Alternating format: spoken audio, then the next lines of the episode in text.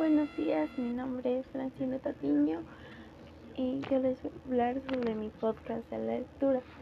Eh, bueno, eh, yo decidí hacer este podcast porque la lectura ha sido mi salvación desde que estaba en la escuela eh, y ha sido mi refugio también.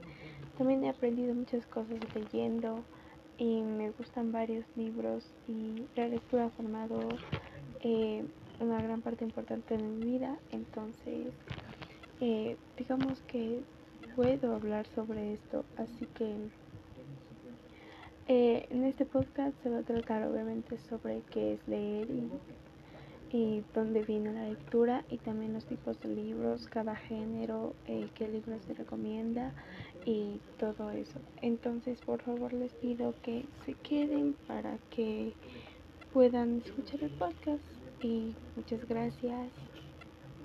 Adiós.